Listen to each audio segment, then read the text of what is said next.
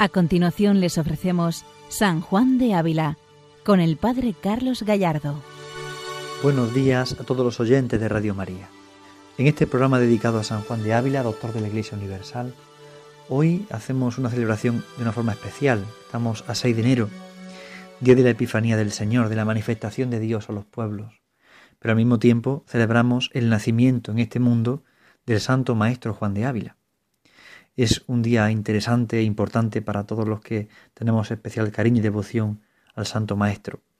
Siendo el día de la Epifanía del Señor, es al mismo tiempo el día en el que Dios concedió a la Iglesia el nacimiento de este gran santo, de esta gran lumbrera para la vida espiritual de nuestro mundo, esta gran lumbrera del siglo XVI que su luz llega hasta nuestros días, que se convierte en testimonio, en anuncio, en profecía para cada uno de nosotros. Podemos y hemos aprendido y podemos seguir aprendiendo mucho del Santo Maestro, de su doctrina, de su enseñanza, de su vida.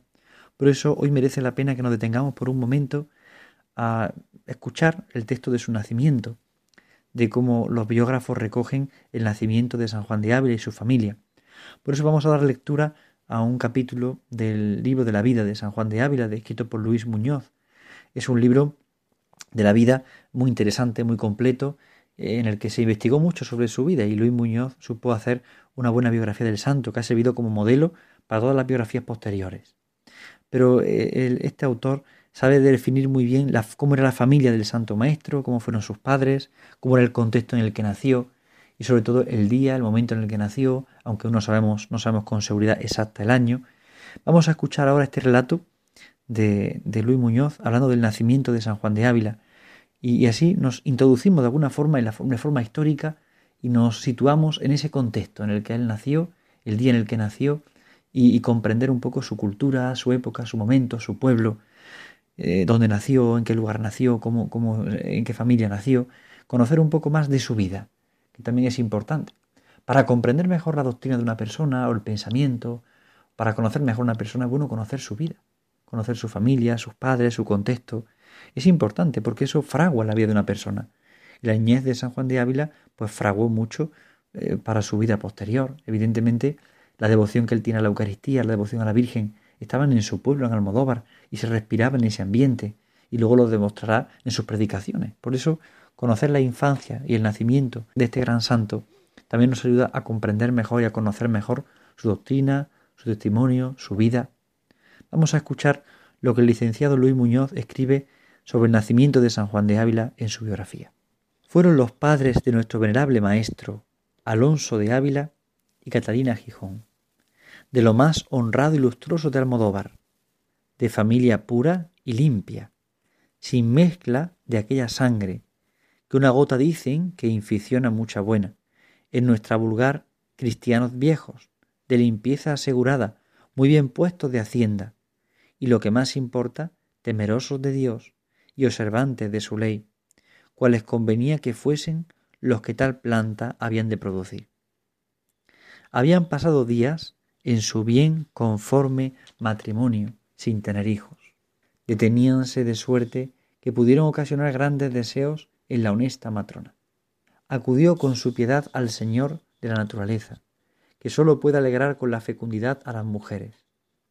Después de muchas devociones y ruegos, tomó por intercesora a la gloriosa Santa Brígida, yendo en romería trece días a pie y descalza, con una soga ceñida a lo interior del cuerpo, a visitar una ermita, donde se apareció una imagen de esta santa, puesta en una sierra muy áspera, poco distante de Almodóvar. Pedía, como otra Ana, un hijo que se dedicase a Dios y a su servicio. A pocos días después de esta romería, sintió prendas de que Dios la había oído.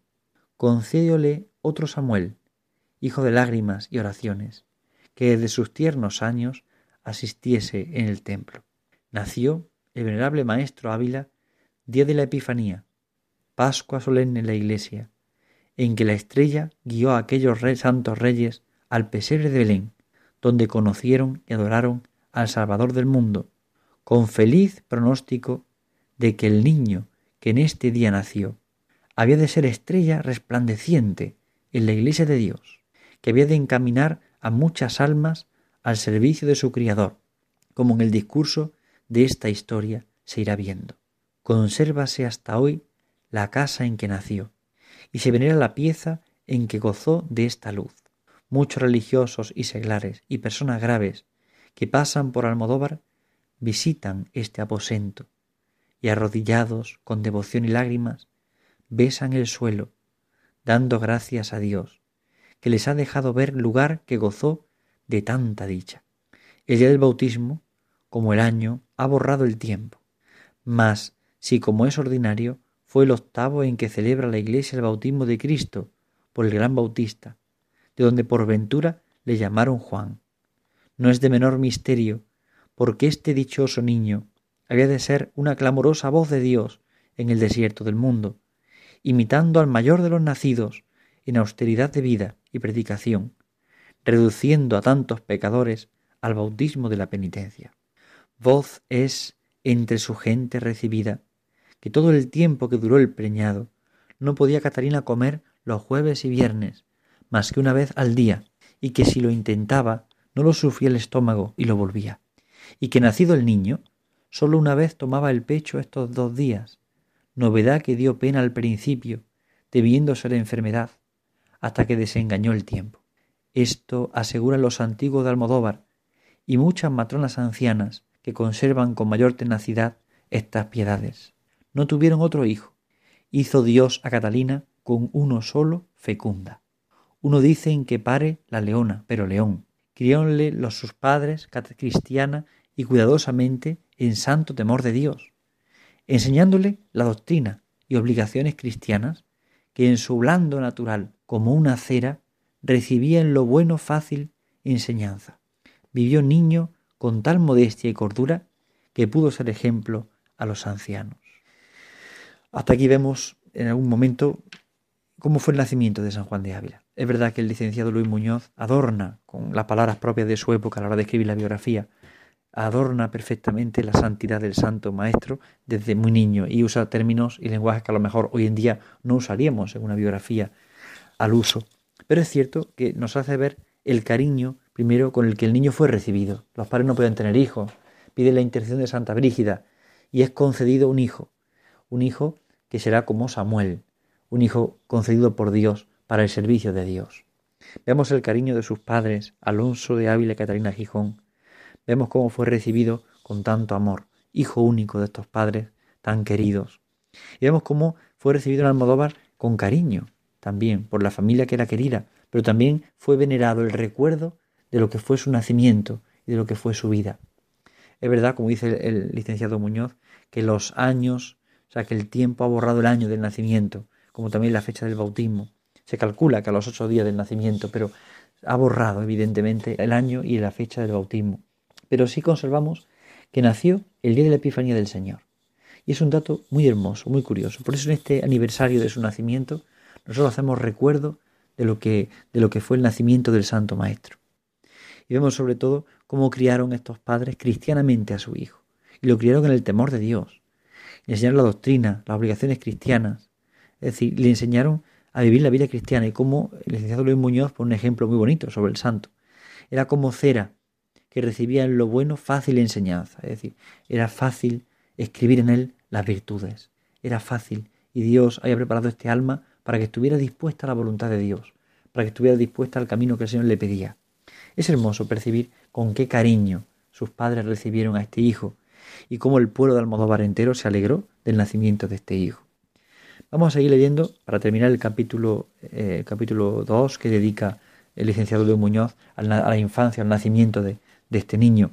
Pero vamos a quedarnos sobre todo con lo que es importante, este nacimiento, el día de la Epifanía, recibido con tanto cariño en sus padres, en su pueblo, conservando una tradición y viendo cómo era un niño de modestia, de cordura, que supo dar ejemplo a todos.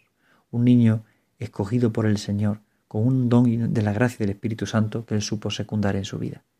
Seguimos escuchando este capítulo segundo del libro primero del licenciado Luis Muñoz, donde nos habla de la infancia y el nacimiento del Santo Maestro. No llamaré virtudes las de la niñez, sino unos impulsos o prisa de la divina gracia que se anticipa a la naturaleza y prorrompía impaciente entre lo imperfecto de la edad. Así lo vemos en los que tiene Dios escogidos para grandes siervos suyos. Experimentóse en nuestro Juan, con quien nacieron de un parto la gravedad de costumbres, la obediencia y rendimiento a sus padres, la penitencia, los ayunos, la misericordia con los pobres, la piedad con Dios, la oración, la inclinación a la iglesia. Apenas tenía cinco años cuando le hallaban fuera de la cama, echado en unos sarmientos en el suelo o unas tablas. Desde ese tiempo comenzó a usar este regalado lecho. Si tardaba en recogerse a casa, le habían de hallar sus padres rezando en un rincón de la iglesia. Cuenta que siendo muy niño le hizo su madre un sayo de terciopelo negro, con guarnición pajiza, que él rehusaba ponerse. Yendo a la escuela, encontró un día a un pobrecito de su edad, muy mal parado. Vistióle su sayo galano, y tomando el sayo roto del pobre, fue a los ojos de su madre que le dijo Hijo, ¿cómo traes este sayo? que es del tuyo. Él respondió Madre, aquel es mejor para aquel niño y éste para mí. En aquella tierna edad se encerraba y tomaba disciplinas, continuaba el ayunar jueves y viernes, que había comenzado desde el vientre. Decía su buena madre que ignoraba la mano que movía estas acciones. ¿Qué pecados ha podido cometer mi hijo para que haga tanta penitencia? Ya mayor era su trato con gente religiosa y docta. Frecuentaba con mayor asistencia las iglesias, sacramentos, sermones. Mostraba gran inclinación al culto divino, empleándose en obras de virtud. Huía de compañías y tropiezos que pudiesen amancillar la candidez de su ánimo y su gran honestidad. De manera que desde su niñez y tierna edad comenzó a dar muestras de la gran santidad, para que nuestro Señor le había escogido, sin que jamás se entendiese en todo el discurso de su vida. Hiciese cosas reprensibles, antes todas dignas de muy grande alabanza, y que prometían lo que después se vio con gran colmo cumplido. Hasta aquí este capítulo que el licenciado Luis Muñoz dedica a la infancia del Santo Maestro Juan de Ávila. Ciertamente es para nosotros un testimonio y un referente. Es verdad que nos cuesta trabajo imaginar cómo un niño es capaz de entender el sentido de la penitencia, de la mortificación, y a veces nos cabe pensar que el autor pueda ser un poco exagerado en alguna de sus expresiones. todos esos pensamientos nos pueden venir en algún momento, pero tenemos que caer en la cuenta de algo. Dios es capaz de mover un corazón y Dios es capaz de infundir en un alma el sentido de la oración, de la penitencia. Es una llamada de Dios. Por eso no depende de nuestro conocimiento humano, nuestra reflexión natural de las cosas, o de la capacidad que tengamos, sino que viene de la gracia de Dios. En el siglo XX tenemos un, un claro ejemplo. Los niños Francisco y Jacinta, los pastores de Fátima, entendieron y caló en su corazón desde muy niños el sentido de la penitencia, de la mortificación y de la oración. El sentido de orar por los otros, de orar por los pecados, por los pecadores, por el perdón de los pecados, por el mundo. Es decir, no es extraño que Dios pueda tocar el corazón de un niño. No es extraño porque viene la gracia de Dios. A veces nosotros medimos todas las cosas por el conocimiento humano. ¿Cuántas veces preparamos a los niños para la primera comunión, para la confirmación? Y evidentemente está bien, ¿no? Que conozcan el catecismo, la fe de la iglesia, por supuesto. Y tenemos que enseñárselo y de alguna forma transmitirlo también intelectualmente, con la razón. Pero muchas veces ponemos la fuerza en un curso en el que hagan la catequesis y no dejamos espacio para la gracia. En la confirmación lo que se recibe es el Espíritu Santo que nos capacita para ser adultos en la fe, pero es el Espíritu Santo el que lo hace en nosotros. Por eso a veces pensamos que el mejor preparado para la confirmación es aquel que más sabe. Y está bien que sepa, y tiene que saber, por supuesto. No se va en contra de esto. Pero sí hay que dejar el espacio para la gracia. Y en la vida de San Juan de Ávila, como en la vida de muchos santos, vemos el espacio que ocupa la gracia en la vida. Vemos como un niño entiende el sentido de la oración, de la penitencia, de la mortificación. Y lo puede llegar a entender ¿por qué? Porque ha dejado espacio para la gracia porque en su vida hay espacio para la gracia, porque Dios actúa en este corazón y este niño es capaz de responder, de sintonizar con la gracia de Dios que está actuando en su vida. Vemos que su formación fue una formación recibida pues como cualquier niño de su época y sus padres lo educaron cristianamente en la fe, pero al mismo tiempo percibimos cómo el santo supo responder honestamente a esa formación que recibía y sobre todo a esa gracia de Dios con la que se movía. Y es muy importante darnos cuenta de esto. El ayuno, la penitencia, en aquella época eran muy frecuentes. Es normal que el santo lo pudiera aprender de su familia, de su casa, de su ambiente. Era un pueblo como Almodóvar, un pueblo religioso, un pueblo con solera espiritual, con formación religiosa y espiritual, pues es normal que en el ambiente el santo pudiera aprender esto y la austeridad de su vida. Sabemos que sus padres eran personas austeras, pero se entiende que él también supo vivir y aprender esa austeridad en su casa por el contacto, ¿no? Pero es cierto ese interrogante de doña Catalina, la madre, cuando dice, bueno, ¿qué pecado ha podido cometer mi hijo para que haga tanta penitencia? Esa sorpresa de la madre eh, también llamativa para nosotros, ¿no? De alguna forma nos viene a la cabeza ¿no? la sorpresa de María con Jesús, ¿no? Cuando, cuando ve al niño en el templo y no entiende bien, ¿no? ¿y por qué no has dejado aquí eh, a tu padre y a mí buscando, no angustiado? ¿no? Tengo que estar en las cosas de mi padre, ¿no? Esa expresión de Jesús a María también le impacta a ella. A la madre Catalina, la madre de Juan de Ávila, le impacta la penitencia de su hijo y no lo entiende. Y en tantos santos encontramos estas reacciones, personas que los rodean, que están con ellos, y cuando los ven, cuando ven sus vidas, no entienden, se interrogan y no comprenden, y sobre todo siendo niños o siendo tan pequeños, ¿no? Es normal el interrogante. Es verdad que puede ser que el licenciado Muñoz eh, exagere de alguna forma por, por su eh, sentido de agiografía, queriendo hacer una agiografía, exagere un poco las reacciones. Pero no, no, no es extraño que nos pase, no es extraño. Por eso ponía el ejemplo de Francisco y Jacinta. Uno lee sus vidas y se da cuenta de cómo unos niños tan pequeños podían comprender algo tan grande. Dios, por mediación de María, había abierto el corazón de estos niños para la gracia y lo había dispuesto y ellos supieron responder. ¿no? Pues podemos ver que San Juan de Ávila, desde su infancia, él percibió y fue sensible a las cosas de Dios, fue sensible a lo que Dios le pedía, fue sensible a lo que el Señor ponía en su corazón. Es importante no perder de vista esta acción de la gracia, como decíamos anteriormente. Ver también eh, algunos ejemplos de su infancia también nos ayudan a comprender mejor su vida entera, claro. Esa preocupación por los pobres, ese quitarse su ropa, la ropa más digna, más hermosa, para dársela a un pobre, es significativa también. Es significativo porque en toda su vida San Juan de Ávila eh, no quiso llevar sotana nueva. Usaba su sotana una sotana vieja que él lavaba y volvía, a vestirse con ella. Sus discípulos tuvieron que darle un día un cambio para poder cambiarle la sotana, cuando estaba lavando, cambiarle por otra y así no pudiera volver a ponerse la misma vieja, ¿no? sin embargo le buscaba la vieja y buscaba vestir así. Quería vestirse pobre con Cristo pobre, que es algo que él tenía dentro de su corazón. Fíjense que, que San Juan de Ávila, en un sermón sobre la Epifanía del Señor, dice, Desnudo nació, para que desnuda traigáis vuestra alma de todo lo que no fuere Dios. Es decir, Él quiere ir desnudo, es decir, sin ningún apego a las cosas del mundo, ni siquiera la ropa, porque desnudo nació Cristo, para que desnuda traigáis vuestra alma de todo lo que no fuere Dios. Encontramos esta cita en el Sermón quinto, donde San Juan de Ávila habla de la Epifanía del Señor y habla de la manifestación de Dios a los pueblos. Desnudo nace este niño, para que desnuda traigáis vuestra alma de todo lo que no fuere Dios. Que solo busquemos a Dios, que solo nos preocupe el Señor que solo nos preocupe estar con Él, que solo nos preocupe la vida con Él. Es importante esto. Y descubrimos que el Santo Maestro lo supo vivir.